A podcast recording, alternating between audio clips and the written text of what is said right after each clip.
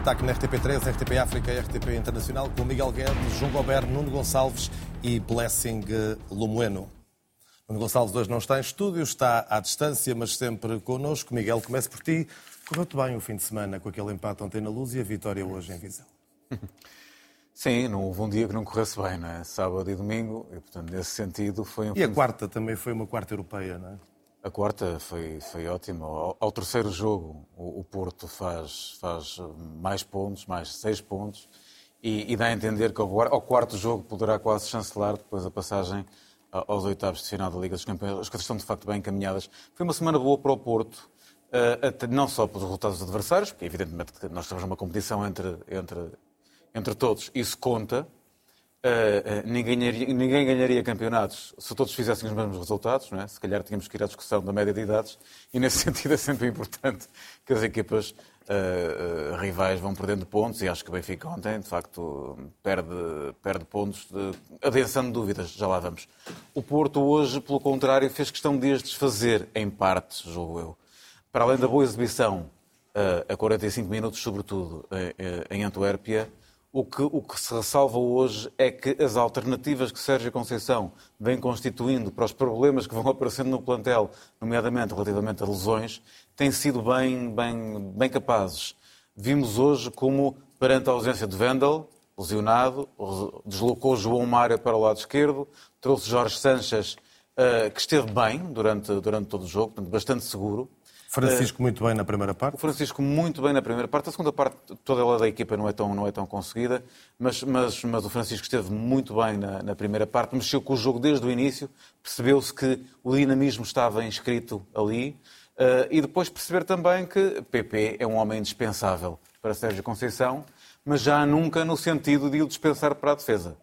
Quando se adensam dúvidas à direita ou à esquerda na defesa, PP já não é uma solução. E ainda bem. Porque a saída de Otávio, obviamente que PP teria que cumprir um dos muitos papéis que Otávio conseguia fazer eh, eh, enquanto, enquanto homem só. E nesse sentido, em Antuérpia mais à frente, aqui mais numa ponta, já dando espaço à dupla de ponta de lança, Meditaremi e, e, e Evan Nilsson, eh, as coisas de facto mudaram um pouco relativamente a outro, outro jogo, mas o que se sentiu é que neste jogo o Porto teve sempre o controlo autoritário da partida. Isso é algo que nunca ou raramente aconteceu esta época, mais nunca tinha acontecido ganhar por dois gols de diferença no campeonato, é a primeira vez, num terreno que, não sendo. Enfim, o Vizela não está num momento exuberante, mas é um terreno sempre difícil, difícil até pelo, pelo, pelo mau tempo, pela intempérie, estava pesado, e, e, e, perceber como é, que, como, é que, como é que Francisco Conceição, de facto, eh, mexeu com o jogo desta maneira, é também uma, uma, um, um salvo-conduto para, uh, para a não presença de Galeno. Galeno é um elemento fundamental no ponto de vista da verticalidade do jogo. Percebeu-se que Sérgio Conceição não queria abdicar dessa verticalidade, mesmo num terreno com esta natureza, uh, e, e, sem Galeno teria que ter outro agitador. E o agitador foi Francisco Conceição, recuou um pouco PP e a estratégia deu frutos. Muito festejada a vitória do Porto e Vizela. Os jogadores ainda estão no relevado a comungarem com os adeptos este triunfo eh, no estádio do Vizela. João Goberno, vimos juntos a primeira parte e cedo percebi que tu perdeste as esperanças com o gol de Taremi. Boa noite a todos. Mais do que com o gol de Taremi, com, com a manutenção da atitude do Futebol Clube do Porto. Um, é verdade que não se viu o Vizela eh, esboçar grande reação. Em boa verdade, parece-me que há uma oportunidade clara, uh, depois de um. Enfim, terá que se dizer, de um falhanço do David Carmo, quando o Samu fica isolado frente ao Diogo Costa e não consegue rematar a preceito. Agora, o Futebol Clube do Porto fez aquilo que, que é suposto as equipas grandes fazerem, que é marcar o primeiro gol, tomar a dianteira e depois a seguir procurar confirmar essa vantagem. É aquilo que outras equipas não conseguiram fazer este fim de semana. Já lá vamos. Depois vamos, eu sei que vamos. Uh, mas de qualquer maneira, parece-me que, que, mesmo na Deixa ressaca... sublinhar, e alguns telespectadores já viram, hoje temos daqui a pouco Roberto Martínez aqui no Trio de Ataque, naquela que é a primeira entrevista do selecionador português a uma televisão desde que foi anunciado o sucessor de Fernando Santos. Relativamente ao Futebol Clube do Porto, a questão é, é, na ressaca de um jogo europeu, que é sempre, é sempre uh, para as equipas grandes portuguesas, é sempre uma, um momento complicado. O Futebol, o Futebol Clube do Porto que fez uma segunda parte, eu diria, muitíssimo boa, em Antuérpia, uh, em função de, de, mais duas lesões. A do Vendel, que, que foi, de, de, alguma maneira, uh, o retomar dos azares do, do, defesa brasileiro. E a novidade da lesão do Galeno, lá está. Sérgio Conceição poderá não ter os melhores ovos, poderá não ter os melhores temperos, poderá não ter os melhores condimentos. Agora, bate os ovinhos como pouca gente faz em Portugal. E, de Vamos... facto, o Miguel tem razão. Na, na, descoberta de soluções alternativas dentro do plantel, sendo que uh, o, o, próprio Futebol Clube do Porto reconhece que a constituição do plantel está financeiramente limitada, uh, foi categórico... esta é a primeira vitória do Porto por dois golos no campeonato. Foi o que o Miguel disse há bocadinho. Foi, não é? Exatamente. Uh, e depois, na segunda parte de hoje, uh, o Futebol Clube do Porto provou que também sabe gerir com bola e isso é sempre uma vantagem. Vamos ao Nuno Gonçalves, que é também quem pode sorrir, uh, não no fim de semana, mas na segunda à noite. Em caso, basta o Sporting pontuar para continuar isolado, mas se vencer, adianta-se ainda mais, faça Benfica e mantém a distância de três pontos para o Futebol Clube do Porto. Sim, boa noite a todos, boa noite aí para o estúdio, boa noite a quem nos ouve lá em casa. Uh, uh, sim, de facto, uh, um, o Sporting amanhã tem, uma, tem uma, uma motivação extra, ou seja, se jogar no Bessa já é motivo de, de, de, de, motivação extra, ou seja, qualquer equipa grande gosta de jogar naquele campo, é um campo difícil, é um campo que dá luta, que se tem que estar, jogar no máximo para, para, para ganhar o jogo, partindo do princípio que pode aumentar distâncias e continuar isolado no primeiro lugar, eu acho que é uma motivação esta e este, este fim de semana não podia correr melhor, ou seja, os jogadores do Sporting, por que já estarão deitados, mas os adeptos... E tu já não... estás a pensar no derby ou não? Não, não, eu estou a pensar uh, no jogo do Bessa, obviamente, porque é um jogo difícil, é um jogo... Uh, Petit tem um, um, grupo de jogadores muito conectados com a maneira de jogar dele. Aliás, o Benfica já provou na pele esse veneno. Perdeu? Perdeu, perdeu na primeira jornada. Um jogo que até estava mais ou menos controlado para o Benfica, mas que depois se descontrolou, típico uh, dos jogos do Bessa.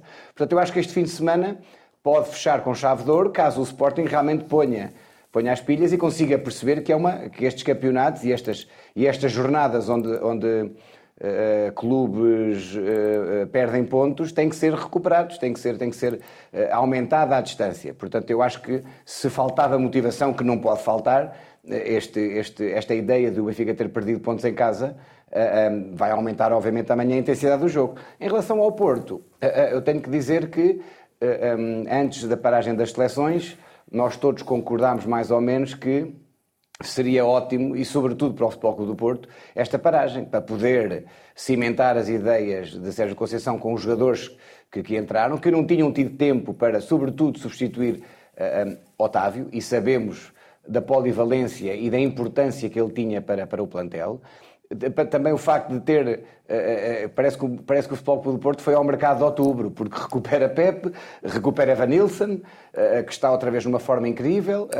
Portanto, eu acho que o Futebol Clube do Porto, apesar de ter perdido peças basilares da sua organização, quer com Uribe, quer com Otávio. Eu acho que as contratações que fizeram, neste momento, começam a dar frutos, ou seja, a equipa começa a jogar de uma forma muito mais organizada, muito mais capaz. As, eh, os jogadores que entram mostram uh, valor e mostram vontade, é o caso hoje do, do, do Francisco Conceição, o caso do Jorge Sanches, que é um jogador que estava assim muito pouco badalado, mas que é um jogador de 25 anos de seleção, jogava no ano passado no Ajax, marcou uh, 3 gols e 3 assistências, ainda fez 26 jogos no ano passado, portanto não é propriamente um jogador novato nestas coisas e pode bem, do lado direito, resolver ali um problema que já vem sendo longo.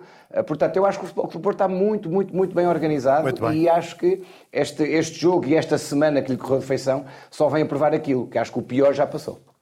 Blessing, convoco também para esta conversa, até para percebermos uh, aquelas alterações, uh, umas mais forçadas do que outras, como é que resultaram e como é que este Porto chega uh, ao final de outubro, começo de novembro, quando o outono já leva mais de um mês. Boa noite, Hugo, aos meus colegas e a quem vê lá em casa.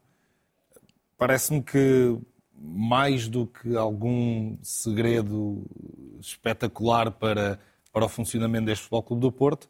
É claramente trabalho de, de Sérgio Conceição, que é um treinador que trabalha muito bem um, os seus jogadores do, do ponto de vista tático e, sobretudo, Sérgio Conceição não ter perdido no meio destas adaptações e no meio destas integrações dos jogadores novos ao, ao seu modelo de jogo, não ter perdido aquilo que era o fio condutor da sua equipa, sabe muito bem o que quer dos seus jogadores do ponto de vista defensivo, do ponto de vista ofensivo, sabe muito bem o que quer dos seus jogadores do ponto de vista da agressividade com bola e sem bola, está sempre a reafirmá-lo. Fala-se muito do ADN, mas mais do que quem joga, percebe-se que há um processo. Exatamente, e portanto, e Sérgio Conceição não, não se esconde e não foge desse mesmo processo. Independentemente são... de gostar mais ou menos do processo, é Sim, outra conversa. E, e, são os jogadores que devem entrar dentro do processo de Sérgio Conceição e não, e não o oposto. E portanto, os próprios jogadores, sabendo disso, também percebem que têm de dar à perna, como Sérgio Conceição disse numa, numa conferência de imprensa,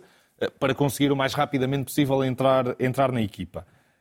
Um, por fim, é preciso ser dito que eh, esta equipa Clube do Porto tem melhorado, é verdade, tem sido cada vez mais, mais consistente dentro destes comportamentos e isto também tem que ver, obviamente, com o regresso uh, ou com a melhor composição dos seus setores. Portanto, tem uma linha defensiva hoje que já não precisa de nenhum ajuste, portanto, tem dois laterais, dois defesas centrais, ainda que tenha dois laterais de pé, de pé direito, tem um meio campo uh, com, com Eustáquio e Varela, e eles estiveram, estes estiveram sempre, sempre disponíveis, tem PP, que não esteve uh, sempre, sempre disponível, e depois uh, única, ou as únicas novidades aqui são Evan Nilsson, que entrou de início e já não entrava de início a alguns jogos e mostrou-se a muito bom nível na Liga dos Campeões, e é um jogador que é claramente o melhor parceiro de Taremi, e depois Francisco Conceição parece-me que mais do que a primeira parte, enquanto esteve em campo, excetuando dois lances no jogo inteiro, parece-me que fez um jogo muito bom. Trago também para a conversa o especialista RTP em arbitragem Pedro Henriques e começamos por falar do penalti que abre caminho à vitória do Porto em Vizela, concluído por eh, Taremi. Boa decisão do árbitro Manuel Oliveira? Boa noite, sim, boa decisão, porque como percebemos nas imagens, o Ivan Nilsson é o único que toca na bola, e este fator aqui neste lance é muito importante, que o pé esquerdo toca na bola, Portanto, e o Bruno Wilson, um, ao chegar tarde com a perna esquerda, a perna de fora, acaba por acertar, derrubar, rasteirar uh, o Ivan Nilsson e, portanto, pontapé de penalti bem assinalado pelo árbitro e confirmado pelo VAR. Duas reclamações também de penalti por parte da equipa do Vizela, ambas na primeira parte. Alguma justificava o castigo máximo ou não? Na minha opinião, não, se bem que a do minuto 32, a primeira, é aquela que, pelo menos a nível até das redes sociais, está a dar mais que falar, porque não há imagens, há poucas imagens, há só uma imagem, e portanto não houve repetições. É, é um lance com Francisco, Francisco Conceição e Mateus Pereira. Exato. É? E Mateus Pereira, a entrada da área, o corredor esquerdo, conforme ataca, atacava a equipa do Vizela, uh, fico com a ideia que o Francisco Conceição, ao encostar o corpo e apenas usando o ombro e o corpo, uh, não faz falta falta aqui imagens para tentar perceber se há algum pisão, se há, algo, se há algo mais. Mas com as repetições que não deram e com a única imagem da, penso que da, da filmagem da câmara master, talvez da plano curtos, não tenho a certeza, fico com a ideia que não há motivo para pontapé de penalti portanto, sem outras imagens, obviamente que a minha opinião é que há esse contacto de corpo sem motivo para infração.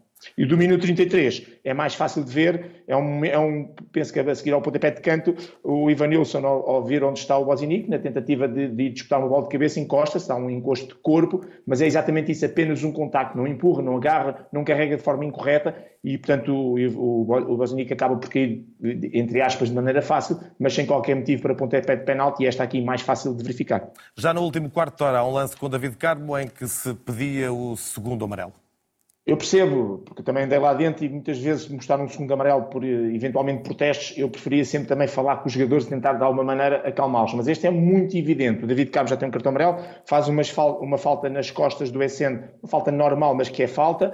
E o problema é que, ainda por cima, em plano aberto, ele, ele David Carmo, dirige na direção do árbitro, movimenta-se, vai na direção do árbitro, que ainda agrava mais, e para além das palavras, que essas não, não dá para perceber, é todo o gesto que ele faz com os braços na tentativa de reclamação. E realmente pôs em, em pulgas e em cabelos de pés o banco do Futebol do Porto, depois há uma imagem que se vê isso, uh, por coincidência ou não, o facto é que ele, um minuto depois, está a ser substituído, porque percebia-se que o David Carmo, na maneira como estava a protestar, poderia ver o segundo cartão amarelo uh, no jogo. Obviamente, isolando este lance e mostrando isso a árbitro e no curso de árbitros, a, a resposta é cartão amarelo por evidentes e ostensivos protestos e seria a expulsão do David Carmo.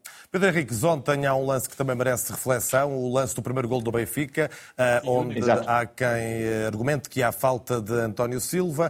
Eh, Vale a pena recordar o protocolo do VAR? Vale a pena, por um lado, dar a tua opinião, se é ou não motivo para falta e se o árbitro esteve mal ou não marcar falta, mas se depois o vídeo-árbitro poderia começar a ver a jogada a partir daí ou se tem de ser já num momento posterior?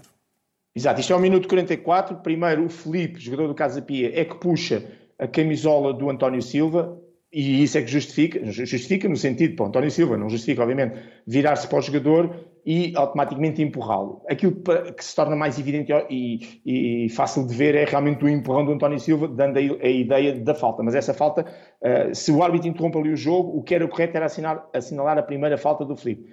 Independentemente disso, de se considerar ou não, porque é como tu disseste e dizes bem, é uma questão muitas vezes de interpretação, a questão é que a bola ultrapassa, vai na direção da baliza do Benfica, ultrapassa a linha do meio campo e vai para trás. Para trás no sentido de distância, de distanciado da baliza do Casa de Pia. E é aí que o Otamendi toca na bola, passa para o Florentino e depois toda a jogada se desenvolve na direção da baliza do Casa Pia e é o gol. E o que é que diz o protocolo? Sempre que há um gol, isto é que é importante, sempre que há um gol, até onde é que o vídeo árbitro pode puxar o filme atrás para ir ver se há alguma irregularidade, porque senão podia puxar até à última interrupção ou até ao princípio do jogo. E, portanto, uma coisa muito importante chamada APP, que é o Attacking Possession Phase, que no fundo é a fase de ataque, e que o protocolo define que quando há um gol, nós podemos ir ver alguma irregularidade a partir do momento que essa equipa que marca o gol, digamos que tem a posse de bola uh, e vai na direção da baliza adversária marcando o gol. Quer dizer que tudo o que seja andar para trás ou até mesmo lateralizar a zona da área, isso nunca conta. Só conta o momento dentro dessa fase de ataque em que essa equipa realmente agarra na bola e vai na direção da baliza. Não sei se o Miguel ou, seja, João tem alguma dúvida, podem colocar a por, por, e por, por, isso, pronto, só para concluir, por isso uh, dizer que, sob o ponto de vista de vídeo-árbitro, mesmo que se considere que a falta que existiu foi de António Silva, o vídeo-árbitro só podia ver o lance a partir do momento que o Otamendi vai na direção da baliza. Ou seja, ou era não finalizado na hora, ou então não podia... Não podia Exatamente, o VAR não pode intervir neste lance. João Miguel, tem alguma dúvida? O Blessing tem uma dúvida? Sim, eu, eu uh, gostaria de perceber se este lance é muito diferente do golo que o Benfica sofre no Bessa 3 a 2, que me parece que é uma situação semelhante, que é precedido de falta ali do Bá, não sei, não sei se o Pedro se, se recorda, e depois o António Silva vai ficar tempo, com a bola. Já foi há mais de dois meses. Não, mas parece-me que, é, que, é, que, é, mais uma situação limite deste, certo, certo, deste certo. género que tem que ver com, com esta regra vou ser honesto, agora não me recordo exatamente do lance, e embora os lances às vezes pareçam iguais, há sempre uma diferença. Em relação a este, aquilo que eu posso dizer é que este é o livro muito importante que é o Video Assistant Referee, uh, o Handbook, que é um livro muito importante uh, que nós temos para, para, para falar sobre tudo o que é regulamento, e é muito claro, na página 20, o chamado APP, o Attacking uh, Possession Face, que no fundo determina que neste caso concreto do, de ontem, o, o, lance só pode ser revisto em termos de VAR a partir do momento em que o Otamendi uh, vai para a frente. Porque neste lance aqui, reparem que depois da possível falta de António Silva, a bola não só vem para trás, como transpõe a linha do meio campo. E eles são muito claros que é, tem que ser tudo lá para a frente. Muito bem, meus caros. Alguma dúvida rápida? Não é, tanto, não é tanto dúvida, porque o Pedro diz que assim é, e obviamente que assim é, porque tem a ver com as leis do jogo apenas assinalar o absurdo desta, desta, desta lei. Quer dizer, porque não me parece que faça sentido nenhum. Tem que haver um momento, não é, Miguel? Tem que haver um momento, mas um, quer dizer, não me parece que se possa considerar uh, quando, quando a equipa que marca o gol, seja o Benfica, o Sporting, o Porto, o Boa Vista, o que seja, quando uma equipa que marca o gol ganha uh, esse, esse lance através de uma falta, ganha a disputa da bola através de uma falta e daí, independentemente de passar para trás, porque senão fazemos faltas e passamos a bola para trás e já está ok. Estás a beneficiar o infrator. Eu acho que sim, estamos a beneficiar claramente o infrator. Eu acho, eu acho que é importante é percebermos o seguinte, isto é mais um exemplo que o VAR não é uh, para resolver, é para camuflar ainda mais. Ou seja, a partir do momento em que há uma falta uh, que dá a posse de bola à, à equipa que marca gol depois, eu não consigo entender esta regra do de jogar para o lado ou jogar para trás, quer dizer, todo, todo, todo o movimento tático do Benfica dá engolo. Se não houve uh, ninguém do Casa Pia a, a, a, roubar a bola, não, não, se as regras são assim, quem sou eu para. Para fechar para, no jogo aberto. Mas não faz muito sentido. Não, não eu fiquei, fiquei, se já não tinha muitas dúvidas, uh, fiquei perfeitamente esclarecido com aquilo que o Pedro Henrique explicou. Já tinha lido uh, pareceres semelhantes hoje na imprensa portuguesa, exceto Embora hoje a doutrina se tenha exceto, dividido, não é? Não, não, a doutrina não se divide, exceto uh, em relação àquele tribunal de má relação com o Benfica, uh, que é aquele que surge no jornal O Jogo e à qual eu sugiro que que seja oferecido um exemplar do livro que o Pedro mostrou, porque se calhar podiam aprender alguma coisa em vez de escreverem as neiras. Muito bem. Pedro Henriques, uh, obrigado mais uma vez por Obrigado, boa noite, bom trabalho para vocês. Boa noite e até breve. Sérgio Conceição ainda não chegou à sala de imprensa em Vizela, mas Sérgio Conceição também uh, marcou o fim de semana com uma declaração a propósito da entrevista de André Vilas Boas ao Expresso, publicada na sexta-feira, onde Vilas Boas, entre várias coisas, sugeriu a renovação imediata de contrato com Sérgio Conceição, tendo em conta a relação amorosa entre o treinador e o presidente, o amorosa entre aspas, bem entendido. Sérgio Conceição respondeu assim a Vilas Boas. Uh, estou atento, agora não me cabe a mim comentar, eu sou treinador, uh, comentar as palavras de um potencial uh, candidato ou candidato, não sei ainda, quer dizer, não, acho que não, não, o devo fazer. Agora, como um grande portista que o André é, respeito aquilo que é as suas opiniões, é um, um, homem que fez história no, no Futebol Clube do Porto, e por isso eu li ali uh, parte da entrevista, sinceramente, uh, uh, e que, que, falava e que veio, veio meter cá para fora um tema que não era tema, ou que não é tema, que é a situação da, da, da renovação. E o André sabe melhor do que ninguém que não podemos desviar o foco daquilo que é o mais importante, que é o próximo jogo. Ele, como grande portista que é, sabe disso. A resposta de Sérgio Conceição, passo a citar a frase de André Velas Boas, numa relação tão amorosa, é estranho que Sérgio ainda não tenha renovado a relação. Naturalmente, parece-me pode inferir-se com o Presidente a boa relação entre ambos. É estranho ou não, Miguel? É estranho que Sérgio Conceição não tenha ainda aparecido na, na, na, conferência de imprensa, deve estar a renovar, se calhar agora, não sei. Bom, esta podia ser uma resposta de Pinta Costa, não é? Anos podia ser uma resposta. Continua. Prossiga, meu caro. Deve estar a renovar a pedido do André. Uh, e, portanto, quando chegar agora à conferência de imprensa, já vem com o papel assinado. Eu, eu, eu não sei, eu, eu, acho que não. Acho sinceramente que não é tema, de facto, não é tema. E o, o, André, o André ainda não definiu também se pode, se quer ser uh, candidato. Ele diz que tem datas em mente, ideias, equipas preparadas, pessoas e projetos. Isso é, isso é extraordinário, porque é sempre bom haver alternativas. Diz que a presença de Pinto da Costa numa eleição também não o impede de ser candidato e que sabe que vai ser candidato. Pronto. Não se sabe se agora ou se mais tarde. Era importante definir, eu acho que era importante definir, porque essa clareza uh, Mas trazia... com estas palavras de André Vilas Boas não começa a ficar cada vez mais claro que André Vilas Boas vai mesmo ser candidato a Presidente do Porto em abril ou junho do próximo ano? Sim, eu julgo que sim, julgo que sim. Estas palavras, esta semana aproxima muito o André uh, dessa, dessa possibilidade. Acho que uh, isto não acontece por acaso, as entrevistas não acontecem por acaso. Agora, eu julgo que depois desta, desta espécie de tirocínio, né, a ideia de que vai ser, era importante então que se concretizasse sim ou não. Porque senão parece que estamos à espera dos resultados para definir se sim ou não. E isso eu acho menos bem. Ou não se fala sobre isso, então se decide mais tarde. Ou se fala sobre isso então se calhar devia-se concretizar, independentemente dos resultados, porque senão depois parece que é que se está a jogar não com o futuro do clube, mas com o futuro desportivo imediato. E é menos. Uh, e a candidatura perde força, é? nesse sentido. Nesse sentido, acho que o André, se quer, devia, devia dizer que quer e assumir, e ponto final, parágrafo. Uh, depois, João, não, relativamente, relativamente a... Mas há frases importantes. Choca-me a forma leviana como se apresentam contas de 50 milhões de prejuízo. A ausência de futebol eh, feminino sénior é um ponto de vergonha e devia ser um ponto de honra para o Futebol Clube do Porto? É, começamos aqui a traçar um programa eleitoral. Lá está, então era importante concretizar para, para, para se perceber. Uh, acho um bocadinho estranho que falem em Sérgio Conceição, nesta questão da renovação ou não. Até parece que ele não morre de amores por Sérgio Conceição. Dizer, salienta a relação amorosa entre Sérgio Conceição e o Presidente Pinta Costa. Uh, uh, para, para, para, Sérgio Conceição não vai ser candidato a Presidente do Futebol do Porto, não é? Por enquanto. Portanto, André Vilas Boas não está com receio que isso aconteça, certamente, não é? E como não está Agora... Com... Pronto, estou a, dizer, estou, estou, estou, estava, estava a querer que tu reagisses, não é? Isso. E, portanto, como não está com receio que Sérgio Conceição seja presidente, se calhar que era tal como, como treinador. Acho que não é necessário. João Goberno, uh, estranhaste as palavras de Vilas Boas ou vem na linha daquilo que é uma espécie de pré-candidatura? Parece-me parece claro que. Ou é já uma... estamos eh, para lá da pré-candidatura? Parece-me claro que é uma pré-candidatura. Agora, como diz o Miguel, uh, parece-me que é uma pré-candidatura que pode ser pré para 2024, pré para 2027, pré para 2030, não, não sei quantos, quantos mais mandatos é que, é que Jorge Nuno Pinta Costa fará ou tentará fazer. Deixem-me só chamar a vossa atenção para o seguinte: não é a primeira vez que André Vilas Boas, em público e em declarações, defende a renovação com Sérgio Conceição.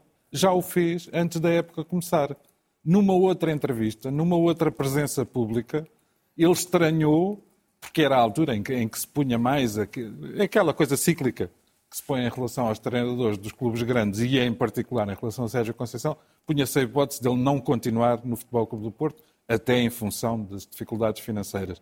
E André Vilas Boas, já nessa altura, tinha dito que estranhava a não renovação. Eventualmente, Sérgio Conceição achará que não era tema nessa altura e que continua a não ser tema agora. Não deixando de notar que o treinador do Futebol Clube do Porto, apesar da relação amorosa com, com Jorge Nuno Pinto Costa, define André Vilas Boas como o grande portista que é. E isto, isto enfim, em, em, matéria futura... Nuno pode... Gonçalves... Não, não, espera só um bocadinho é que já não agora... posso esperar muito. João. Não, eu sei, mas já agora... Eu deixa... sei que queres falar disto e tentar eh, não, não, obnubilar eh, não, o resultado de ontem, não, não é? Quer, não quero obnubilar nada, queria só registar a, a, a, a demarche ou a tentativa do pré-candidato André Vilas Boas. Uh, houve várias eleições no Benfica, nomeadamente a última, em que, em que eu não me lembro de algum dos candidatos à presidência do Benfica, Rui Costa, o, o senhor que estava na oposição, por aí fora e tal, é, fizeram a campanha toda sem se referir uma única vez ao Futebol Clube do Porto. E eu acho estranho que logo ah, numa das suas pré-entrevistas ou ah, pré-entrevistas de pré-candidatura seja preciso André Vilas Boas ir buscar o tema Benfica. Acho que há, de vez em quando há assim sinais de uma Terá sido porque o Schmidt disse que só os jogos contra o Porto é que interessam, não? Não, mas isso era, isso era enfim, é, é, chamado, é o chamado ato falhado, mas era uma piada. E o senhor depois explicou. Vamos lá, e, de Nuno. facto, não há nada pior a tua que tentar leitura explicar uma piada. rápida mas... no minuto desta entrevista de André Vilas Boas? Bem, muito rápida. Eu acho que eh, nós podemos dizer que é uma pré-candidatura, mas eu acho que isto soa a candidatura e não me parece que não seja já nas próximas eleições. Uh, um, até porque os dedos em algumas feridas são óbvios, e é como o Miguel diz, isto já soa um bocadinho quase a caderno de encargos, a, a, a programa a, eleitoral. A, programa eleitoral, exatamente. O futebol feminino, a, maneira como ele põe o dedo na ferida na, na, na forma leviana, a mena cavaqueira, como se apresenta 50 milhões de lucro. Depois também dá um, um, um de prejuízo, perdão. Se fosse de lucro não havia problema. Aliás, até era, era bem-vinda à cavaqueira. Um, e há ali também um, uma ideia de projeto. Ele fala também dos problemas hoje em dia do scouting do Futebol Clube do Porto, a maneira cada vez mais difícil que é de explorar os mercados latino-americanos, também pelo crescimento destes próprios campeonatos. Portanto, parece-me a mim que é uma pessoa. Mas que... em princípio alguém para se candidatar é porque acha que não está tudo bem, não é? Com certeza, não, mas parece-me a mim que já não, é, já não há aqui só uma vontade de adepto em mandar umas laranjas quando as coisas estão um bocadinho a correr pior. Parece-me a mim que já há aqui ideias focadas e se calhar até já há projeto e se calhar até já há equipa.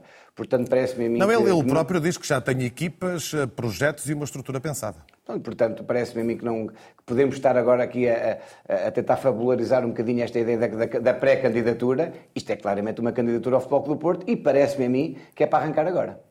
E é uma candidatura de outra geração a um clube que tem o mesmo presidente há mais de 40 anos, Blessing.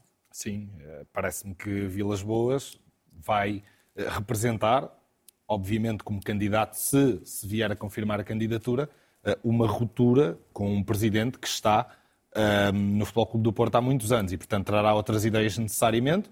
Claro que há coisas boas que ele tentará manter, porque o Futebol Clube do Porto cresceu muito com Pinto da Costa e tem muitas coisas boas, mas trará necessariamente outra frescura e outro ideário uh, que veremos, caso uh, se candidate, se os sócios do Futebol Clube do Porto eh, votarão nesse ideário ou na manutenção do que têm atualmente. Filipe Martins diz que o Casa Pia teve mérito total no empate na luz. Roger Schmidt justifica o empate com dois erros na defesa e falta de eficácia no ataque. Daqui a pouco. The, the one way is to score the second and the third goal or the fourth goal and win the game, or don't do any mistakes uh, in the in the defense and win 1-0. So these are two options. Um, unfortunately, both options um, we were not able to put into practice. Defense, we we did two uh, two big mistakes and one mistake. Um, Trubin could save the, the penalty, but the second mistake was a goal, and uh, the team tried everything at the end to um, to score the, the second goal. But yeah, we have to accept. Temos é que dar muito mérito àquilo que o Casa Pia fez e não estarmos aqui a. a não, não estou. Atenção, não, não entendo isto como uma crítica. Uh, mas acho que seria deselegante da minha parte e acho que também era estar a tirar valor àquilo que a minha equipa fez, porque acho que hoje. Um, este empate muito se deve àquilo que que o Casa Pia fez e não àquilo que o Benfica deixou de fazer. Ok? Portanto. Já vamos à análise do Benfica. Para já, prioridade ao direto. Sérgio Conceição está na sala de imprensa de Vizela, conferência acompanhada pela Inês Gonçalves e pelo Pedro Pena. Uma entrada forte no, jogo, uma boa primeira parte, onde saímos a ganhar 2-0, podíamos ter feito mais um ou outro gol. Na segunda parte, o jogo controlado, tivemos uma situação, um erro individual que, que deu ali a possibilidade de, de Vizela fazer gol e reabrir o jogo. Um, mas foi um jogo consistente, um jogo sólido da, da nossa parte. Sim, força. Boa noite, meus marcados para si. Algumas mudanças no 11 e nos intervenientes, o João Mário a jogar à esquerda, o Modesto a jogar à esquerda. Sim. Um, corredor direito renovado com o Sanches e com Francisco Conceição. Uhum. Gostou de tudo isto? Achou que a equipa respondeu ao que esperava? Sim, gostei. Uh, obviamente que o João não, não está muito rotinado a jogar a lateral esquerdo, mas, uh, mas conhece a posição. Uh, aquilo, sabe que o futebol é feito de relação entre os, entre os jogadores. Tenho um João Mário que é muito vertical no corredor, tenho o PP que explora bem o espaço por dentro, tenho o Jorge do lado contrário que, que se envolve bem também por dentro e, e dá essa largura ao Francisco. Ou seja, e foi um bocadinho por aqui a preparação do jogo um, para explorar aquilo que queríamos explorar no adversário e foi conseguido. Estou contente com isso. Inês. Olá, Sérgio. Boa noite, Inês Gonçalves, RTP. Uh, este foi um jogo em que o Porto acabou por descomplicar uh, cedo o encontro. Vamos puxar um bocadinho de filme atrás e olhar para a Liga dos Campeões e para aquela vitória convincente na, na última jornada, no início desta semana. Este é um momento de viragem, de mais estabilidade, maior estabilidade sente na equipa do Porto? Eu, eu acho que uh, a paragem uh, para as seleções uh, fez bem à equipa, permitiu trabalhar algumas algumas algumas situações que não, não, não estavam não estavam como eu queria. É normal e natural porque estamos a falar de jogadores jovens que chegaram para um, para um campeonato e para um futebol na Europa completamente diferente, numa zona super importante na equipa, que é o setor intermédio, eh, onde, onde a evolução normal e natural com o tempo de trabalho eh, fez com que eh, nós hoje estamos num, num, num, num patamar diferente daquele que estávamos antes da paragem para as seleções, na minha, na minha opinião. Isso faz parte de uma, de uma, evolução normal, natural da equipa. Obviamente que não se pode perder pontos, uh, os adeptos são impacientes, o nosso início de temporada não foi aquilo que que nós esperávamos em termos de, em termos de, de, exibições, mas os resultados foram acompanhando, os resultados positivos foram acompanhando a equipa e neste momento, uh, naquilo que foi a apreciação ao jogo, uh, volto a dizer a mesma coisa, estamos mais sólidos, mais consistentes e isso nota-se. As palavras de Conceição nesta evolução do Porto desde o começo da época, com esta vitória em Vizela por 2 a 0, a primeira por uh, dois golos de diferença face ao score do adversário, que hoje foi zero. Agora o Benfica João Goberna, os lenços brancos e os assobios voltaram à luz. Pois, tu, tu, já me conheces um bocadinho. Eu acho que os lenços brancos e os assobios são coisas que, que obviamente, se respeitam. São opiniões... São epidérmicas, não é? Não, e são opiniões dos sócios, são opiniões dos adeptos. Uh, uh, o Benfica, uh, na, sua, na sua enorme e riquíssima massa adepta, tem normalmente comportamentos ciclotímicos. Ou seja, quando a coisa corre de feição, o Benfica no ano a seguir vai ganhar a Liga dos Campeões, ah, quando a coisa não corre de feição, ah, é preciso correr com toda a gente e mudar tudo para que, às vezes, para que tudo fique na mesma. Uh, Luís Filipe Vieira lembrava uma vez o erro que foi ter despedido Fernando Santos à segunda ou terceira jornada no Bessa. Não tenho a certeza se esse terá sido um grande erro de Luís Filipe Vieira, mas enfim, mas, uh, mas voltando ao presente. Aquilo que me parece... Sim, mas a ideia de reagir muitas vezes epidermicamente, e quando se vai crescendo e ganhando experiência, as pessoas reagem menos epidermicamente. É? Era mais nesse sentido. Absolutamente de acordo. Uh, o facto de não se procurar uma reação epidérmica não quer dizer que não se procure uma reação. Eu acabei de ouvir Sérgio Conceição a dizer uh, algo que talvez devesse ser traduzido para alemão, uh, que foi o aproveitamento da paragem. E o Benfica já teve, tal como o Futebol Clube do Porto, uma vez que o calendário é mais ou menos comum e bastante semelhante, uma vez que estão ambos na Liga dos Campeões, a diferença é que um tem seis pontos e o outro tem zero. Um, Sérgio Conceição falou em aproveitar a paragem e o Benfica, cada vez que regressa de uma paragem, há sempre a esperança de que, pelo menos a nível exibicional, a coisa uh, melhore. E, muito francamente, uh, até não tanto a exibição de ontem em frente ao Casa Pia, mas a exibição do Benfica na terça-feira com a Real Sociedade é uma coisa confrangedora, é uma coisa de aflição. Uh, é verdade que o Benfica jogou muito mal, algumas vezes, nas últimas épocas. Mas que diabo? Há, há, há mínimos. Há mínimos que, que, têm que ser exigidos. Eu acredito que o Benfica uh, tenha uh, o mais caro plantel do futebol português e que tenha, até por, por inerência, o melhor plantel do futebol, do futebol português. Aquilo que se tem visto não corresponde. E, e, e, e pronto, eu não sou o género de adepto que fica, que fica desesperado por perder quando a equipa joga bem. Agora, perder ou empatar quando a equipa joga mal, isso é que me custa. E parece-me que, que Roger Schmidt, eu não quero dizer que ele está de cabeça perdida, mas dá-me a ideia. Que há alguma desorientação na reação. Não, sobretudo, dá, dá, fico com a sensação de que ele está a navegar à vista há pequenos pormenores uh, uh, de, de, de, alguém que acha que uh, se mexer aqui ou ali, de repente, a coisa, por milagre, vai lá. Eu ouvi-o dizer, uh, salvo erro, na, na, na, antevisão do jogo do Benfica com o Casa Pia, Florentino não tem jogado porque não está top. 24 horas depois, Florentino é titular. E ao longo da época foram mais as vezes que Chiquinho entrou do que as vezes que Florentino entrou. Portanto, das duas, uma, ou Florentino tem uma capacidade de superação uh, que é diferente da, da, da, do comum dos mortais, ou então não consigo perceber a lógica. Eu sei que há lesões no Benfica, apesar de tudo, não serão tantas como as que afligem o Futebol Clube do Porto. Sei que Musa não jogou, que Bá não jogou, que Coxu não jogou. Agora, pelos vistos. Neres também está lesionado? Mas ainda jogou ontem. Uh, pelos vistos, vamos perder David Neres até 2024, uh, ah, o que não augura nada de bom para o que aí vem. Até porque, realisticamente. Há um mercado de inverno, não é? Pois, eu não, não, não queria chegar aí, sobretudo porque o Benfica foi passando a ideia de que, de que a casa estaria arrumada.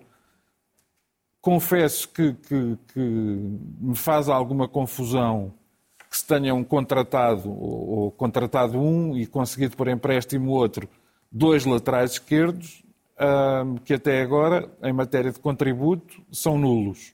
Ah, e já não estava a pensar na saída de Ristich, estava-me só a referir à saída de Grimaldo.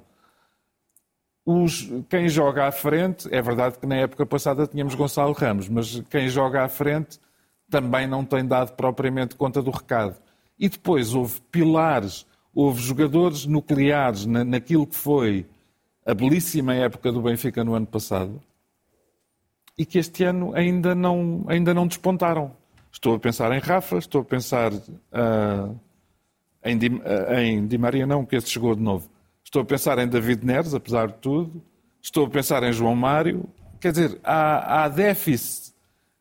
Eu, eu como, como verás mais adiante, chamei-lhe uma espécie de burnout coletivo mas espero, sinceramente, que o jogo de terça-feira em Aroca seja então o princípio. Blessing, e isto de Schmidt muitas vezes particularizar na justificação dos erros? É mau, é muito mau. Isso é muito mal. Desculpa. É um, é, um, é um estilo de liderança. Eu não. não Mas que ah, aprecias ou não?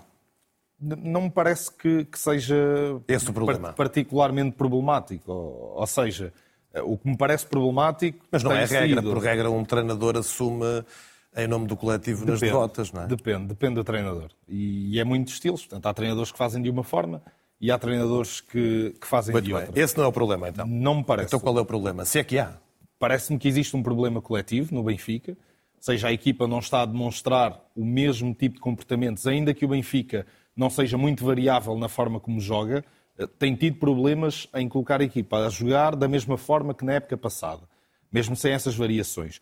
E os problemas, eh, eh, claramente, que, que têm nomes, que é, não existe, como na época passada, claramente um 11 base, o- e eu achei piada ao João ter dito que a questão das lesões dos jogadores que não ajudariam, eu acho que se calhar pode ajudar, porque vai obrigar a que jogue mais vezes com os mesmos jogadores e se calhar esses jogadores vão cimentar e assimilar melhor determinada ideia que foi claramente aquilo que Roger Schmidt fez na época em que chegou. não Concordo rodou a equipa. Mas depende de quem se lesionar. não é? Eu- eu- se lesionarem os certos, eh, o 11 base, o 11 base ganha alguma coisa. Se lesionarem os errados, é mais complicado. Eu até não é? compreendo isso, mas eh, os jogadores que sobram, que restam para, para, para, E não para ir poucos, por aí, não eh, Florentino e Neves jogaram na época passada e foram claramente jogadores capitais no título. João Mário também, Ausnas também, Rafa também, eh, António e Otamendi também. Portanto, parece-me que está aqui uma base muito grande daquela que foi a equipa campeã no- no- na época passada. E não me parece que de um ano para o outro tenham passado a ser Concordo contigo, mas o Auschwitz, na época passada, quantas vezes jogou a lateral direito? Precisamente, mas lá Só está. na fase da lesão do Bá. Mas lá está, portanto, isso é um dos problemas. Já jogou não joga. à direita, à esquerda, ao meio, ao... Exatamente, na não joga na posição onde teve mais impacto, que é como médio ala esquerdo. Com certeza. Uh, João Mário joga, não joga, joga, não joga. Florentino joga muito pouco.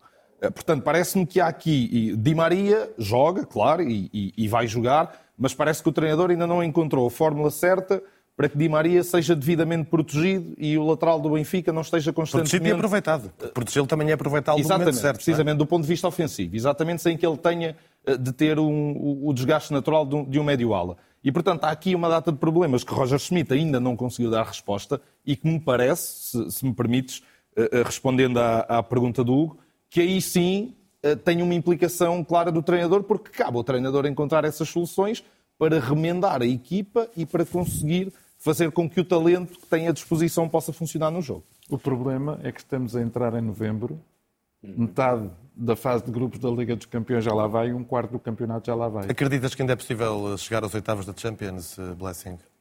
Eu acredito enquanto for Possível é, matematicamente matematicamente, possível, mas- mas... acho que vai ser muito difícil porque o Inter e a Real Sociedade têm eh, eh, três match points eh, e, portanto, têm uma margem de, de erro muito superior à que o Benfica tem. Nuno Gonçalves, e Turbine voltou a ser um problema ontem com aquele lance que vale o empate ao Casa Pia, ou um guarda-redes que até defendeu dois penaltis, um ontem e outro em Portimão, está para já ainda tranquilo? intranquilo. Ou seja, parece-me a mim que nesse, nesse capítulo especial eh, parece-me um guarda-redes forte, ou seja, a defender grandes penalidades. Recordo que eh, o de Portimão eh, fazia um U2-2, ainda que depois o Benfica resolveu o jogo a seu tempo, mas nunca se sabe. Já era uma equipa que tremia bastante. Eu acho que parece-me que esta ideia do Benfica vem já do ano passado, ou seja, nós muitas vezes aqui criticámos, entre aspas, mas criticámos enquanto o Benfica ia ganhando e jogando muito bem, que, que Roger Smith apostava sempre em 11, 12, 13, 14 jogadores no máximo. Ah, hum, e desses 11, 12, 13 jogadores, eh, saiu o Grimaldo, saiu o Gonçalo Ramos, Enzo Fernandes, vamos ser sinceros, nunca foi assim muito bem substituído. Houve uma altura que Chiquinho andavam, andavam a endeusar Chiquinho como se fosse o, a, a- a- o grande substituto, mas nós sabíamos que à partida eh, precisava-se de algo mais. Saiu também Vlaco Dimos e no ano passado entraram jogadores que, que- que, de alguma maneira, no- na- nos capítulos finais da época, jogaram. O Gonçalo Guedes, por exemplo, jogou. Este ano não se percebe porque é que não joga. Eh, Os jogadores que entraram para o plantel são realmente bastante mais fracos do que, do que o estavam cá no ano passado. Não acho que não há dúvidas nenhumas que mesmo que Artur Cabral faça uma grande, uma grande época a partir de agora, eh, está a ser eh, eh, uma entrada de bastante desilusão para toda a gente. Bernat ontem fez um jogo um, sem reação à perda de bola. O jogo atacante, quer, quer, quer na linha, quer em, em, em posição mais interior, também não existiu. Jurasek, nos 33 minutos que teve em, em, eu ia dizer 33 minutos, esteve em palco, 33 minutos esteve em campo, teve 11 perdas de bola. Um, portanto, uh, o Benfica está há dois jogos sem vencer. E só, só, só para concluir, parece-me a mim que eh, neste momento um, há, o foco está em, em Roger Smith, mas parece-me a mim que o foco também tem que ser níveis acima. Será que o mercado foi bem gerido por Rui Costa? Será que uh, as opiniões do treinador foram levadas a sério? Porque parece-me que há aqui um, um, um desligamento entre Aparentemente, a uh, Roger Schmidt teve o, teve o plantel que quis. Portanto, foram satisfeitas as vontades do, do treinador do Benfica. Hugo, aparentemente. Claro, e isso não, não, não pode ser eu só nenhum de nós só, a, só a deixar, garantir. Só deixar uma nota de Muito rodapé, que é mais do que isso. O Casa Pia jogou muitíssimo bem. Só, o Yuki Soma fez um jogão. O Jajá é, é craque de meio campo. Parece-me a mim, com aqueles 22 anos, Vamos a jogar Miguel. desta maneira, vai, vai, para, vai para clube grande. Benny Mukendi também, o passo para o gol. E não só, quando entrou, eh, eh, desregularizou o jogo todo. E, e- e a partir daí o Casa Pia foi sempre mais perigoso do que o Benfica. Miguel, quais são os problemas do Benfica neste momento? Não sei, mas se houver, eu gostava de dançar. eh, Porque... E multiplicar, não é? Cresçam e multipliquem-se, não é? Não, eu, eu acho que está tudo dito pelo João, pelo Blessing e pelo Nuno. Quer dizer, é apenas hum, dar esta nota de cronologia, se calhar. O Benfica já não vem a jogar bem há muito tempo. O, o fim de época do Benfica do ano passado foi sofrível, tanto, tanto que se pôs a jeito para, com uma enorme daquelas de pontos do Porto, perder o campeonato. Acabou por não conseguir segurar, muito porque apareceu um E João não, é, Neto não é a partir desse momento que os adeptos começam a desconfiar de Roger Schmidt. Estes lenços, bran- estes lenços brancos, estes assobios, não advêm daquele mês de abril em, em que o Benfica perde eh, com o Porto na Luz, perde em Chaves, aliás, vai jogar a Chaves no, no- no próximo sábado à tarde. Eh, nessa altura, apesar do título, que é momento de festa, esse mês de abril não foi um momento de desconfiança? Sim, sem dúvida. Esse mês de abril foi complicado. O Benfica podia ter, teve ali um ciclo absolutamente negativo. Não se percebeu muito bem o que é que aconteceu também de resto, não é? Uma equipa que parecia de repente cansada, desligada, descrente, quando tinha tudo para chancelar o campeonato com facilidade. É verdade que este início da época, eh, a vitória na Supertaça, sobretudo essa vitória na Supertaça contra o Porto, foi importante para o Benfica, pela segunda parte que fez. Eh, Depois a a outra na luz, pronto, contra 10 e não sei o quê, enfim, nem tanto. Mas o Benfica não vem a jogar bem há muito tempo. E, e é quase como se de repente aquele início da época de Roger Smith, o ano passado, bom início da época, fosse quase produto de Nelson Veríssimo e não propriamente Roger Smith. Se calhar é isso, se calhar é produto de Nelson Veríssimo. Tudo que 10 vão segundos antes da entrevista com eh, Roberto Martínez. o que Nuno Gonçalves disse, há muito mérito do Casa Pia. Parece-me que o Felipe Martins preparou uma estratégia muito bem montada para, para bater o Benfica e também é importante que se vá falando disto, porque não é só o Benfica, o Casa Pia também esteve lá e esteve muito bem. Agora a entrevista RTP ao selecionador nacional Roberto Martínez. Oito jogos, oito vitórias. É o comandante de Portugal nesse Euro 2024. Entrevista conduzida pelo jornalista Alexandre Santos. Roberto Martínez chegou à seleção em janeiro deste ano. Portugal tinha acabado o Mundial, longe do talento que o mundo reconhece aos jogadores portugueses.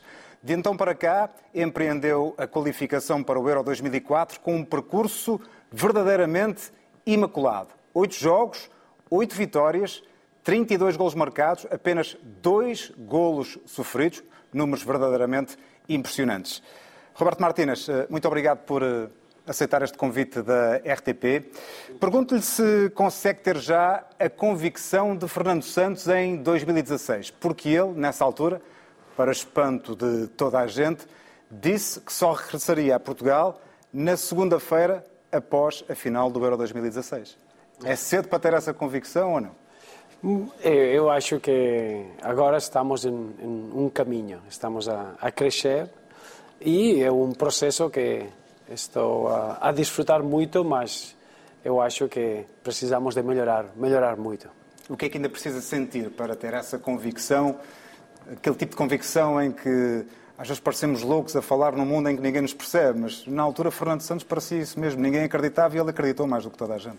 Eu, eu acho que eu, é um, é, é um, um, um, caminho que precisa de, de ter uma boa relação com os jogadores, precisamos de, de, de, de ter os adeptos que, que têm uma boa ligação com, com a equipa, com o estilo de jogo. Há muitos, muitos, muitas coisas, muitos fatores que nós precisamos de, de, de crescer ainda. Mas agora era o apuramento, era muito importante. Agora temos que, que acabar a fase de apuramento. Temos dois, dois jogos, eh, precisamos de ter uma uma festa com, com nossos adeptos. E depois o, o estágio do março é importante para preparar o europeu. E depois precisamos de outros adversários e crescer com, com o que nós eh, podemos eh, conseguir. Mas é um, é um processo. É, precisamos de tempo. Recentemente, em setembro, salvo erro, quando fez a, a convocatória, que tem uma base, ou tinha na altura em setembro, uma base de 82 para depois escolher apenas 23. Uh, eh, escutei também a sua entrevista ao El Larguero, da, da cadena SER, em que diz às vezes não ter explicação para deixar pelo menos 15 jogadores de fora. Vêm as escolhas uh, e depois as escolhas para o Euro 2024. Está já a sofrer por antecipação de ter de fazer escolhas difíceis? Hum, é, o meu, é o meu trabalho. Eu acho que tomar decisões difíceis é o que nós precisamos. Eh, é importante fazer isso. Mas há, há uma forma de tomar decisões. É, é certo, com certeza, nunca é, esteve na situação que há é, uma lista de 38 jogadores que todos podem aportar uma valência na seleção. E é isso que é difícil para, para mim o, o, justificar porque um jogador não pode não pode estar. E não, justificar de si para consigo. Sim com, com, com, comigo e com, com a equipa técnica porque nós acompanhamos 82 ou 33 jogadores mas depois é uma um período de um filtro importante. A pré-lista agora é muito importante porque eh, nos últimos quatro estágios tivemos um desempenho muito alto e é muito difícil que um jogador um, sai da, da, da, convocatória. Mas nós temos mais jogadores que podem, podem trazer uh, alguma, alguma qualidade diferente. E é, é, uh, é uma situação difícil. Mas gosto de, de, de, de isso porque mostra que os jogadores que estão na seleção têm um compromisso, um, um comportamento exemplar. E depois, o jogador português, eu gosto muito de o equilíbrio, de ser muito competitivo, mas depois querer uma informação tática, ter uma direção tática, porque isso dá que o, o talento individual joga na estrutura ou uma disciplina Mas já agora, coletiva. a esse propósito, eh, em relação aos jogadores que, que ainda não trouxe e aos quais reconhece qualidade, tem uh, curiosidade, já percebi que lhe sobram uh, dúvidas nesse aspecto, mas tem curiosidade para perceber como é que este jogador ia entrar na, na equipa, como é que convive e gera isso também? Hum, sim, mas eu... E se temos espaço, de facto, para ainda, neste tempo que vai daqui até às escolhas finais para o Euro, devíamos a ter alguma novidade, porque há muitos ouvidos à espera de ouvir isto da sua boca. Tivemos, tivemos. Eu acho que o primeiro estágio, um jogador como Pedro Neto ou um jogador como João Neves não estavam nas, nas listas. É, é, uma, é um acompanhamento, uma, um processo aberto. Tivemos, vamos ter? Também, também. A minha, a minha responsabilidade é estar sempre, sempre a acompanhar jogadores novos. Eh, a, nossa forma de trabalhar é três grupos. Um grupo é jogadores de muita experiência e que têm um talento uh, contrastado a nível internacional, que jogaram para a seleção. Depois, outro grupo que jogaram, jogadores que jogaram para a seleção, mas precisam de estar num momento de forma importante. Sim. Sim. E depois um grupo que são jogadores que nunca jogaram na seleção, mas têm uma qualidade ou uma valência que um nós precisamos. que os pode transformar em jokers de repente. Isso. E isso pode ser um jogador jovem ou pode ser um jogador com, com uma idade maior. O Roberto já disse que tem o cuidado de falar com os treinadores que aportam os jogadores à seleção nacional. Falou também já com os jogadores que, que deixou de fora, por exemplo, eh, Pedro Gonçalves, o Bruma, o Galeno, o Paulinho, os jogadores de quem se tem falado e que estão supostamente a bater à porta, mas ainda não foram escolhidos? Não, eu, eu falei com jogadores que, que tiveram um, um passado com a seleção, mas agora não, não, não tiveram uh, chamados.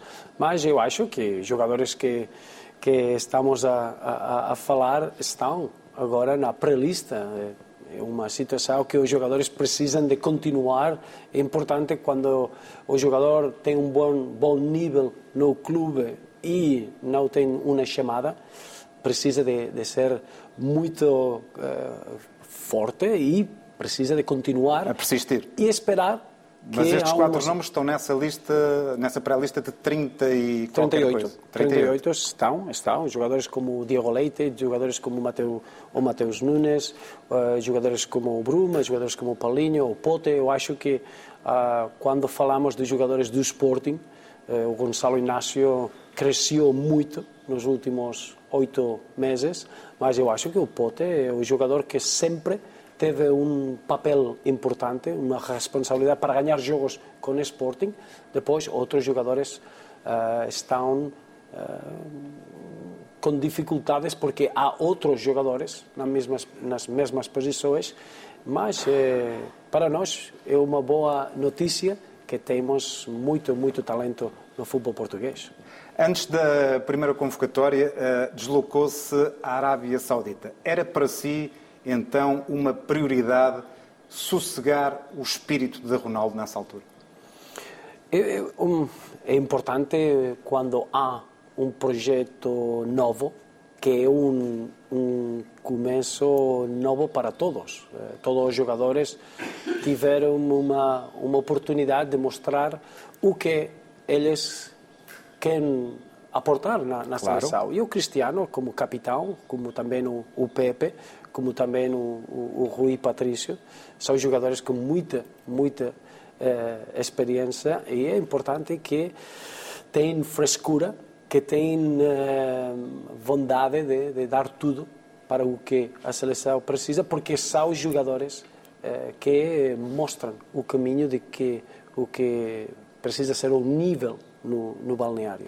Mas depois daquilo que aconteceu com ele, com tantas questões marginais que o atormentaram a ele e também a seleção eh, quando Portugal disputou o Mundial do Qatar, era importante, de alguma forma, transmitir-me, eu não vou usar aqui o vernáculo que Cristiano usou, mas transmitir o Roberto Martínez ao Cristiano que não tinha uma pressa, eh, uma pressa desmedida para, para o tirar, porque ele faz parte do futuro da seleção, pelo menos o, o futuro imediato? Quando, quando, como selecionador, eu valorizo ou tenho uma análise de um jogador, sempre olho a experiência e o talento, e isso é uma parte importante, mas depois há duas, duas partes mais que são importantes. Uma, o momento de forma, como que está o jogador a, a, a desfrutar o, o futebol, e depois é o, o compromisso, o comportamento do, do do jogador para o que a seleção precisa. Não é para o jogador, é para o que o jogador pode dar na seleção. E o Cristiano foi uma, uma, um, um impacto importante quando uh, a fome e, e, e humildade que o Cristiano apresentou para o novo projeto era muito importante e para, sente para que nós. ele reconquistou essa paz eh, do jogo pelo jogo, de jogar bem e marcar, uh, colocando lá tudo aquilo que, que, se tinha passado recentemente no Mundial do Qatar? Eu, eu acho que agora o Cristiano eh, está feliz. Confortável. Está a um nível pessoal eh, de muita responsabilidade. É um projeto agora, não é um projeto novo. A Arábia Saudita é uma, uma competição que muitos jogadores de alto nível gostem de, de, de ser parte. E depois, eh, os números. Eh, o Cristiano marcou este ano mais goles que outro eh, jogador do futebol mundial. E depois, e que hum, eu gosto é o compromisso, é o trabalho, é um jogador que que tem uma fome de utilizar cada dia para ser melhor. É isso, aos 38 anos, quando ganhou tudo, é um, um caminho perfeito para para o talento jovem que temos no Balneário. Mas há sempre aqui uma dicotomia uh, que se subjaz ao nome Cristiano Ronaldo, para mais quando ele vai avançando na idade. Se por um lado ele, por exemplo, nesta fase de qualificação tem 9 dos 32 golos da seleção, por outro, esta seleção também já provou que consegue golear sem Cristiano Ronaldo. É importante, isso é muito, muito importante. Eu acho que o, a única forma para nós de ter sucesso é quando temos uma forma de jogar que não precisamos de um jogador ou dois jogadores de marcar golos. Eu acho que é importante para nós que tivemos muitos jogadores diferentes com muitas boas possibilidades de, de, marcar e isso é que estamos a crescer a forma de jogo, o que nós fazemos com bola não precisa de um jogador Portanto, para Portugal marcar a provou que sabe jogar sem a sua estrela maior. É importante ter isso, porque nós preparamos um torneio grande que para ganhar não é o talento dos jogadores mais importantes, é o, o, a capacidade da equipa de sofrer, a capacidade de, de, de olhar a adversidade de uma forma diferente. Isso são valores importantes, mas eh, gostamos de que é melhor ter os melhores jogadores, jogadores que estão em melhor forma no, no relevado. Estamos a olhar para 2024, mas Cristiano olha sempre mais à frente. 2026, 2030, no, no Mundial que Portugal vai organizar. Uh, há possibilidade de estabelecer aqui um limite. Como é que, como é que vê isso? Há, há que eh, dar naturalidade. O, o Cristiano agora está em um momento muito bom, mas a, a competitividade que há para jogar, para ser o ponta de lança na seleção é muito, muito grande. É isso para, para o Cristiano e para, para todos. Mas precisamos de, de dar tranquilidade. É importante que os jogadores tenham um, um, um prazo. Agora é o estágio de novembro, depois é o estágio de março para eh, preparar. Eh, eu acho que é mais para preparar a lista e depois eh, precisamos de, de, analisar todos, todos os jogadores de, de uma forma mais tranquila e sem olhar ao futuro. Agora vamos olhar para aquilo que tem sido o, o jogo de Portugal, uh, porque esta questão também se tem uh, repetido, porque de facto há, há, uma abundância incrível de talento. Falando ali dos homens da frente, tem o craque do United, uh, o Bruno Fernandes, tem o craque do City, o Bernardo Silva, tem o craque do Milan, o Rafael Leão, tem o craque do Barcelona, o, o, João Félix, tem o craque dos craques, a lenda Cristiano Ronaldo. É possível compatibilizá-los a todos simultaneamente ou isto é um pensamento utópico? Eu acho que se olhamos atrás, nos últimos oito jogos, fizemos isso. Por quê? Porque eu não vejo, eu não vejo o capital do United, o, o, jogador que marca a diferença no City. Mas de início nunca. Mas uh, são se... jogadores, são jogadores que são, estão comprometidos para a seleção. E isso dá uma oportunidade de olhar para o equilíbrio e também o jogo é diferente contra um adversário, joga em casa, joga fora, muitos, muitos detalhes que são importantes. Mas agora não precisamos de 10 jogadores. Agora o futebol moderno precisas de 15 jogadores, 5 substituições, mas depois oportunidades para outros, outros jogadores. Eu vi que o, a relação dos jogadores, as pessoas que estão detrás dos jogadores, fazem que nós somos uma equipa e não um conjunto de jogadores estelares. Quis arrancar com um sistema, uh, inicialmente com três centrais de, de raiz. Tempo mostrou que, com o quadro dos jogadores disponíveis, com as características que eles, que, que eles têm, há estruturas que se adaptam uh, melhor? Abandonou essa, essa via? Não, não, não abandonei. Uh, eu, eu acho que nós precisamos de ser muito flexíveis. O futebol, o futebol moderno precisa de ter flexibilidade e também hum, podemos adaptar aos jogadores que nós temos. Se nós jogamos como um Rafael Leao, que, que é o melhor jogador do mundo para a ala uh, esquerda, uh, isso hum, não precisamos outro jogador que entra nesta zona, podemos jogar por zonas internas e, e por dentro não precisamos de, de outro central. E nós temos a oportunidade de experimentar, mas precisamos de, de ser taticamente flexíveis. O central de pé esquerdo é, é, é fundamental para melhorar a saída de jogo? Eu, eu acho que algum, alguns jogos precisamos ser muito simétricos com bola. Precisamos de ter o jogador esquerdo, depois te, precisamos de ter um, um jogador destro.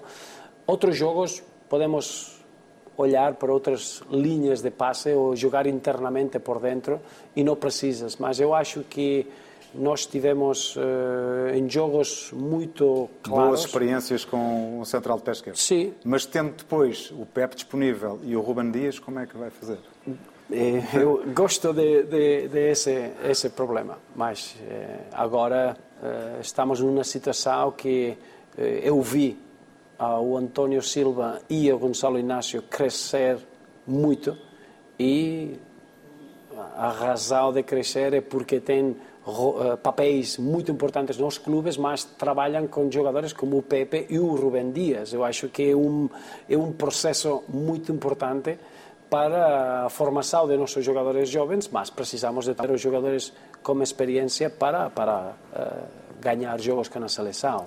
Com o regresso do Nuno Mendes e do Rafael Guerreiro, assim que eles ultrapassem as lesões, passa a ter dois laterais esquerdos de, de raiz. Isso vai acabar com aquela espécie de duplo papel que vimos, por exemplo, o Cancelo e o Dalot fazerem com movimentos interiores? Eh, deixa ter essa... Eu acho que é uma boa opção. Não é uma ou outra. Eu acho que se nós queremos ter sucesso num torneio, não é o mesmo jogar com uma equipa que está no ranking na posição 20 ou 30 e uma equipa que está no ranking uh, top, uh, top 3. Uh, isso, formas de de, de poder adaptar taticamente é uma riqueza que precisamos de, de utilizar e é parte disso. Mas estamos a falar de seis, sete jogadores que podem jogar nas alas. Para a convocatória, somente temos quatro, quatro jogadores que podem, podem ir, e isso é onde a escolha é importante o porquê vamos a escolher uns jogadores e não, não de outros. No último Mundial, 16 dos 26 convocados, os jogadores eram representados pelo empresário Jorge Mendes. Esta é uma questão que é preciso recuar no, no tempo também para a historiar. Por exemplo, vi ontem na, na, pesquisa que estava a fazer que já em 2012, Paulo Bento, imagina, há 10 anos, sentiu necessidade de dizer que não havia nenhuma influência por essa via. Alguma vez sentiu a necessidade de se defender dessa ideia da seleção ser a equipa de Jorge Mendes? Não, para, para mim é uma surpresa. É, eu sou uma pessoa de futebol, mas neutral, totalmente neutral. Eu não tenho uma ligação com uma instituição portuguesa uma pessoa portuguesa. O, o Jorge Mendes é um, uma figura popular, muitos anos a trabalhar, mas eu acho que todas as pessoas conhecem o, o profissionalismo da Federação. Mas este debate arrelia, ouvir-se de quando em vez este ruído, isso mexe consigo? Não, mas eu acho que é melhor falar de, de, de os detalhes que, que estão detrás de uma escolha. A escolha é porque nós escolhemos os melhores jogadores para ser o melhor, a melhor equipa. É isso. Como fazemos? Há um processo, eu gostaria de, de ser muito aberto e honesto e mostrar, utilizamos muitas muitas uh, partes, a informação objetiva, a informação subjetiva de, de, de, dos profissionais na federação, mas uh, não temos influências de ninguém. E a minha carreira nunca trabalharia uh, numa instituição com influências que não são o que eu utilizo para fazer na, na nossa, a nossa escolha. Falou de, de, Gonçalo Inácio, falou também bastante na última convocatória do João Neves, com muitos uh, elogios. Estes dois jovens sente que estão para, para ficar nesta seleção nacional? Estão, estão para lutar para uma posição, porque o Gonçalo Inácio cresceu muito. Eu acho que o seu o seu primeiro jogo contra Liechtenstein em Alvalade e agora o último jogo contra a Bósnia é um jogador com, com uma experiência que não é normal para a sua idade. Depois o João Neves é um jogador que, que trabalhou muito bem no europeu de sub-21. Foi impactante ver o seu desempenho, mas depois cresceu mais rapidamente que, que nós esperamos. Uh, um, um, jogo na Liga Portuguesa, aos 19 anos, ser o, o, o homem do, do jogo contra, contra Porto e depois jogar a Champions League e ganhar títulos um, com um papel importante na equipa. É um, é um momento que nós precisamos utilizar isso. É um jogador contagioso. É um, um e jogador... como é que foi a chegada dele? Estava nervoso, não estava? Quebrou o gelo? Eu fui... Nunca vi um jogador que eh, viu ou, ou promoveu respeito no balneário hum, de uma forma natural. Eh, jogadores que gostaram muito da sua personalidade e diretamente houve, eh, houve um respeito que foi muito muito natural, sincero e muito uh, bom de ver. Mas agora tem uma dificuldade como outros jogadores. Uh, temos muitos bons jogadores que pisam os mesmos terrenos e é para o João mostrar que uh, ele quer estar na seleção e, e merece estar na seleção. Já percebeu que o futebol português tem ao nível dos três grandes, historicamente, rivalidades muito acirradas. Isso uh, deixa-o confortável para, quando quer, por mérito, elogiar este jogador, por exemplo, João Neves, uh, aquela formação, este projeto, um, ou tenta equilibrar as coisas de algum modo no seu discurso? Não, isso não. é contra a sua personalidade? Não, eu acho que, para mim, é, é muito importante que eu sou neutral. Eu, eu tenho, adoro o futebol português. Estou numa posição que gosto de, de, de, de olhar para histórias do futebol português. Mas neutral, sem que isso signifique que seja um gestor de equilíbrios face às sensibilidades. Eu, eu acho que a, a rivalidade do futebol português é, é boa, mas na seleção não tem rivalidades, não tem camisolas, não, não, não, não faz parte de, de isso. É importante para mim, é importante eh, defender o João, o João Neves, como defender o Gonçalo Inácio, como defender o Ricardo Horta, como, como defender o, o João Mário do Porto. Para mim é o talento português, é, é uma forma que sempre trabalhei uh, assim e a minha responsabilidade e honestidade é, é trabalhar com, com isso. A rivalidade é parte do futebol português e ajuda à formação do jogador, porque a paixão no futebol português cria um ambiente único. Mas, para mim, é, não faz parte da, da, da, da seleção. O último jogo no Dragão foi um exemplo de como estar com a seleção. Nós precisamos de, de ser orgulhosos de ter nossos clubes e, e ter um, uma rivalidade sana, mas isso é para a Liga. Eh, quando estamos agora na seleção, estamos todos juntos e não há eh, Já- rivalidade. Já deve ter percebido também que eh, um dos traços distintivos dos portugueses é uma certa eh, desconfiança. Quando a esmola é, é grande, o pobre desconfia. Ora, Portugal tem esta, este percurso imaculado, mas muita gente diz, pois, mas são seleções mais fracas. A questão que tenho para colocar é a seguinte. Portugal está preparado, esta sua equipa, para defrontar os, os pesos pesados quando chegar à altura? A Alemanha, a Espanha, a Itália, a França, essas seleções? Eh, Eu acho que nada prepara uma seleção ah, para jogar com, com seleções que têm o mesmo nível de talento até que estamos no, no torneio. Mas eh, nós tornamos os jogos fáceis. Não há um jogo fácil. Nós vimos agora a Taça Portugal, muitas equipas que Claro. eram ah, sobre o papel melhores não ganham. E que depois tiveram dificuldades para o provar. Mas sente pelo menos que ele- eles tremer não vão quando chegar à altura de enfrentar este tipo de, de opositores? Não, eu, eu acho que eh, a chave para nós, nosso trabalho, é que nós precisamos de fazer o que nós eh, trabalhamos no treino, no relevado. Não é jogar contra uma equipa, não é jogar contra eh, a Alemanha, ou Itália, ou França, ou ou a Bélgica. Nós, nós estamos para ser o melhor hum, dentro do trabalho que nós fazemos com o talento individual que nós temos. É, o, o, a chave não é o adversário. Eu acho que agora Portugal tem os jogadores para olhar adentro, olhar internamente.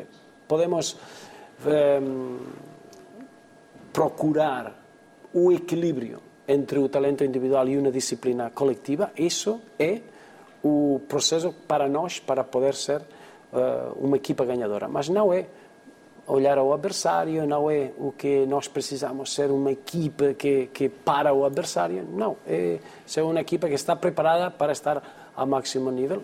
Fizemos isso contra os adversários da fase de apuramento, agora é um, um caminho de, de, seguir a crescer. Dá para perceber perfeitamente que está, que está encantado, completamente absorvido nesta sua missão, mas uh, num futuro mais distante, uh, vê-se a regressar ao papel de treinador de, de um clube? Deseja isso? Hum, não, eu, eu estou eh, muito focado com projetos. Para mim, trabalhar na seleção, trabalhar no clube, esteve, estive nos dois, nos dois papéis e é totalmente diferente, mas o projeto é, agora eu tenho o melhor projeto que posso imaginar e... e por isso tinha uma questão para lhe fazer em termos meramente académicos. Sendo a seleção portuguesa um destino muito apetecível, os clubes portugueses para um treinador e para quem viu de fora são igualmente apetecíveis ou nem por isso? Ao mesmo nível?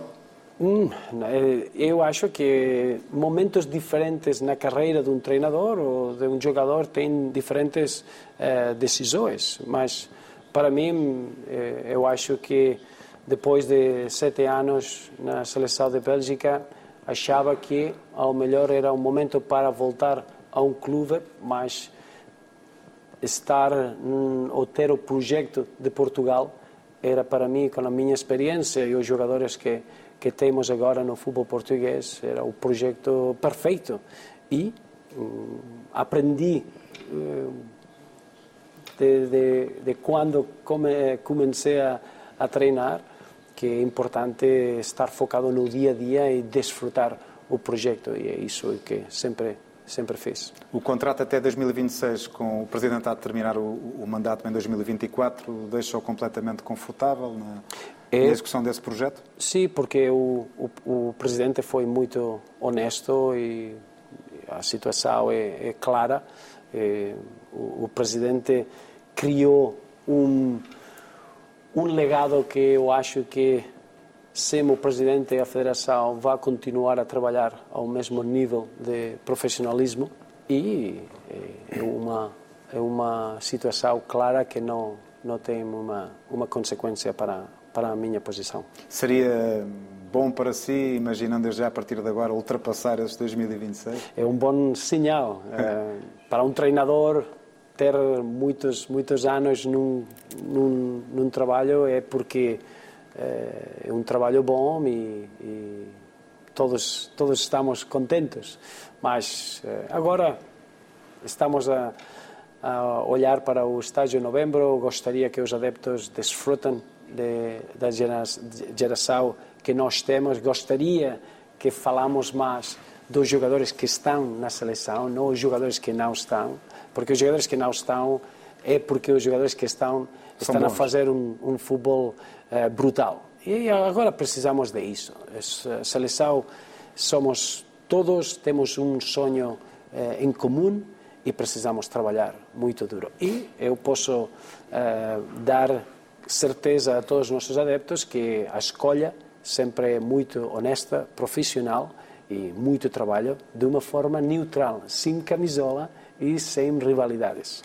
Como novo português que, que é, uh, o que é que o está a encantar diariamente em Portugal? Agora, futebol à parte. E já agora pergunto-lhe também se alguma coisa o irrita, porque não acredito que não.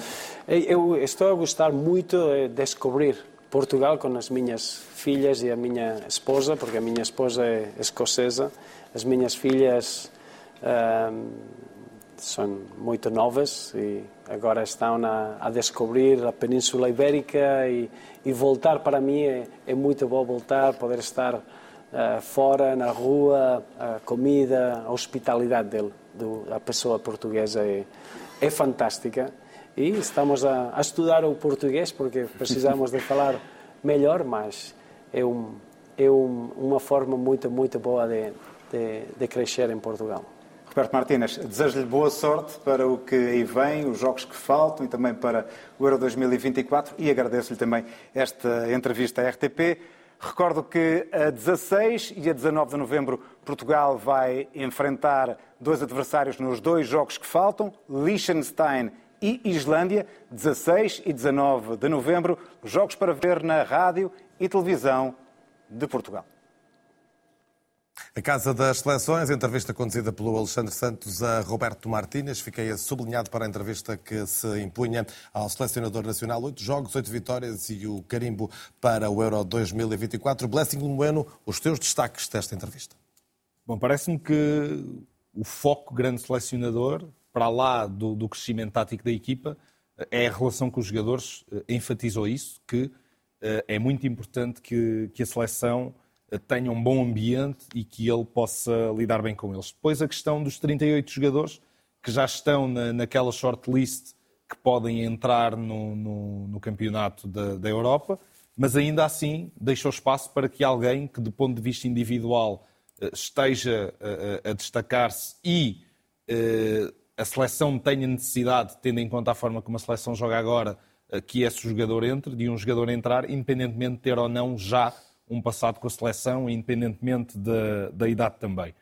Falou de um Cristiano Ronaldo mais feliz, um, focado e compenetrado com, com os objetivos da, da, seleção, a querer ser um exemplo também e guia dos jogadores mais novos, mas também uh, disse que era importante ganhar uh, sem Cristiano, golear sem Cristiano, uh, porque a seleção não pode depender de, de, um, jogador, de um jogador só. Por fim, uma última, uma última nota um, para a questão da conjugação de talento, e Portugal tem muito do ponto de vista ofensivo. Rafael Leão, Bruno Fernandes, Bernardo Silva, Cristiano, João Félix, uh, Pedro Neto, inclusivamente, Diogo Jota, portanto, muitos jogadores para, para a frente de ataque, uh, e respondeu que não queria ter 11 jogadores titulares, queria 15, 16 jogadores titulares, para depois poder jogar em função do adversário. Parece-me que são estas as ideias-chave. Acredito que por estas explicações Roberto Martínez também estará numa espécie de topo do programa, mas agora as escolhas da semana, João Goberno, topo e fundo. Deixa-me só ironizar, depois da, da, denunciada relação amorosa entre Pinto da Costa e Sérgio Conceição, ficamos a saber que também há uma relação de amor entre o selecionador e o jogador, e eu acho que o amor deve prevalecer, sobretudo, uh, uh, falando a sério, foi uma belíssima entrevista. O meu topo, uh, chamei-lhe os artistas do golo, estão ali Jude Bellingham, marcou os dois, mas o primeiro é, é, qualquer coisa de espontâneo e de explosivo no futebol. O primeiro no Real Madrid-Barcelona. Ao lado está Harry Kane, que fez o gol que Pelé não conseguiu fazer no jogo do Bayern de Munique. No fundo, uh, se calhar revisitando tudo aquilo que já disse e que, e que, não vale a pena estar a revisitar, até porque se tornaria fastidioso e doloroso, o burnout coletivo do Benfica, uh, que eu acho que abrange jogadores e treinador. Miguel Guedes? Permite-me dar uma nota para a belíssima entrevista do, do nosso selecionador, com, com um português quase tão impoluto como a caminhada uh, absolutamente triunfante. Uh, no, no, topo coloquei a caminhada europeia do Foco do Porto, um caminho aberto com mais três pontos frente ao Antuérpia, uh, porventura passos para, para os oitavos de final. No, no, no, fundo, coloquei Roger, Roger, Smith, pontos uh, de interrogação, mas uh, na realidade pontos só de interrogação. E tu, Nuno Gonçalves? Uh, desde já também salientar a entrevista fantástica do Alexandre Santos, tocou aqui em pontos importantíssimos e as respostas foram sempre, acho eu, coerentes. E para, para quem está habituado a ouvir os espanhóis, falar assim português não é, não é para qualquer um. no topo, eu vou escolher o jogo de quinta-feira do Sporting, que apesar de eh, do jogo europeu que parecia ser fácil tornou-se um grande pesadelo, mas mesmo assim, do mal o menos, conseguimos trazer um ponto que deixa em aberto a qualificação para a próxima fase. No fundo, eh, aquilo que já falámos, eh, Benfica debaixo de fogo, eu fiz questão de pôr aqui duas fotografias de Rui Costa e de Roger Smith, porque começa-se a perceber de quem é que será a culpa, falta de plantel, escolhas certas ou não escolhas certas do Benfica, uma coisa sei, só estes dois é que podem resolver realmente a crise, ou com contratações, ou com mexidas e um bocadinho mais de motivação na equipa. É sempre assim ao domingo na 3, na África, na Internacional e em podcast. O trio de ataque é sempre na RTP. Boa noite. Obrigado.